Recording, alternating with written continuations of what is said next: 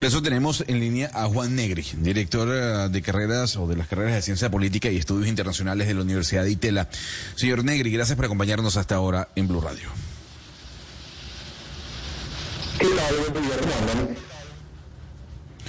Muy bien, eh, señor Negri. Hay, hay una, una duda que surge viendo algunos titulares de la prensa a nivel internacional y tiene que ver cómo se cataloga a la nueva primera ministra. Podemos hablar de eh, neofascismo o tenemos que hablar de ultraderecha? Hola, ¿me escucha? Sí, lo escuchamos. Hay un delay. Hay un pequeño delay, pero lo escuchamos perfecto. Ah, no, perdón, termine, termine Gonzalo y, yo puedo responder. No, básicamente, básicamente es eso lo que le quería preguntar, ¿no? Llamamos al nuevo gobierno de Italia neofascista o de ultraderecha? Yo creo que eh, lo, denominaría de ultraderecha, eh, lo denominaría, algunos llaman postfascismo o postfascismo. Eh, creo definitivamente que es un, es, un, es un gobierno, o sea, o es una persona, Fratelli d'Italia, Giorgia Meloni, es una persona que se siente cómoda con la tradición fascista italiana y eso creo que es indiscutible. Que muchos de sus seguidores son, tal vez ella no, pero muchos de sus seguidores son abiertamente eh, fascistas en el sentido de reivindicar a, la gestión de, Mussolini. Eh, así que yo creo que sí, en términos culturales por lo menos hay una identificación con la tradición del fascismo italiano. Ella misma lo ha reconocido diciendo que es parte de la cultura italiana eh,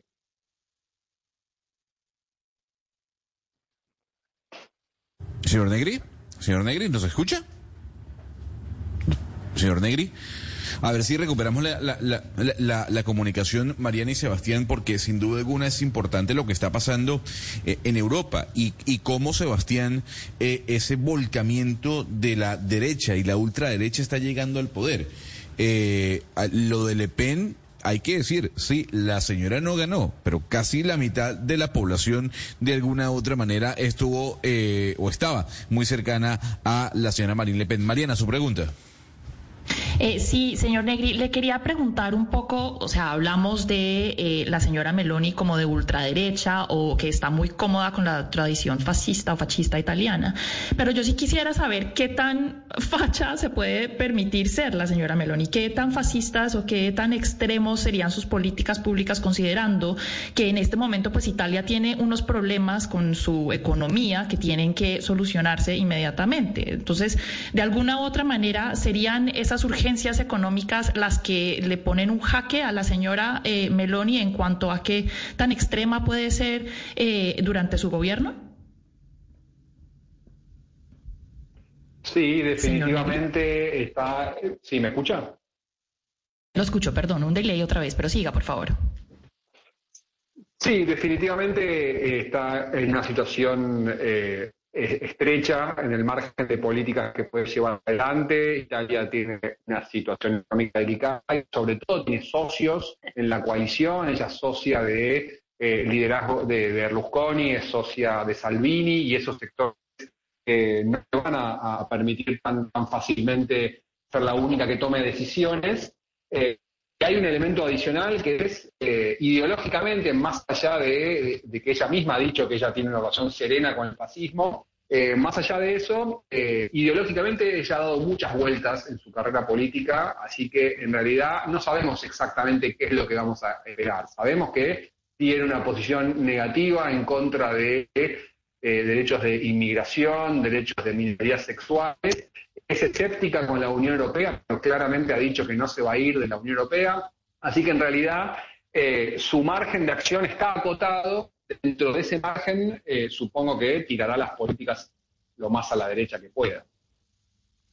Sí, sí, profesor, un poco uno ha visto que pues la, discusión en los medios internacionales, por lo menos los que los que son de habla hispana, se han enmarcado en eso, en si es fascista o no, si es de ultraderecha. Es una cosa un poco difícil, pero de manera concreta, o sea, de manera concreta, puntual, ¿qué de ultraderecha está en el programa de ella? Digamos, que, que, está escrito, que ella lo ha dicho recientemente, ¿qué concretamente es de ultraderecha?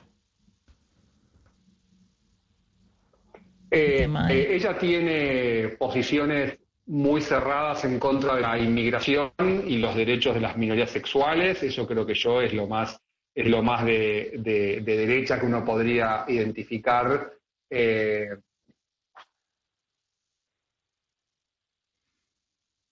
Sí, director Negri, el editorial de The Washington Post hoy dice que Italia se podría convertir en el talón de Aquiles eh, de Occidente. Hola. Por, eh, sí, creo que...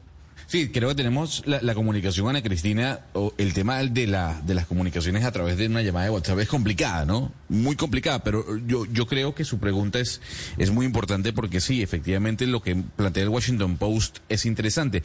A ver si tenemos al profesor Negri en este momento y le puede hacer su pregunta, Ana Cristina. Sí, director, Negri, le preguntaba... no, se perdió. Me dicen que no lo tenemos. Sí, se perdió, se perdió. Lamentablemente hemos perdido la, comunicación con el doctor Negri.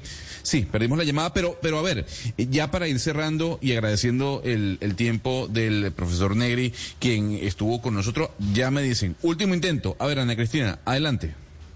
Director Negri, le quería preguntar por el editorial del Washington Post, que hoy dice que Italia, eh, con Meloni, Italia se convertiría en el talón de Aquiles de Occidente en, todo lo que tiene que ver con el rechazo a la invasión a Ucrania. ¿Usted qué opina de esa afirmación?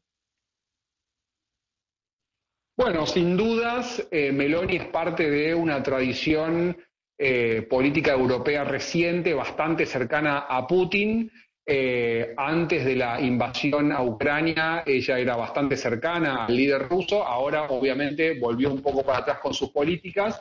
Yo no sería tan dramático, tan taxativo como el, diario estadounidense, pero sí creo que eh, definitivamente es parte de esa generación europea, como Víctor Orban, por ejemplo, o como Marine Le Pen, eh, que tienen simpatías por algunas políticas iliberales de Putin.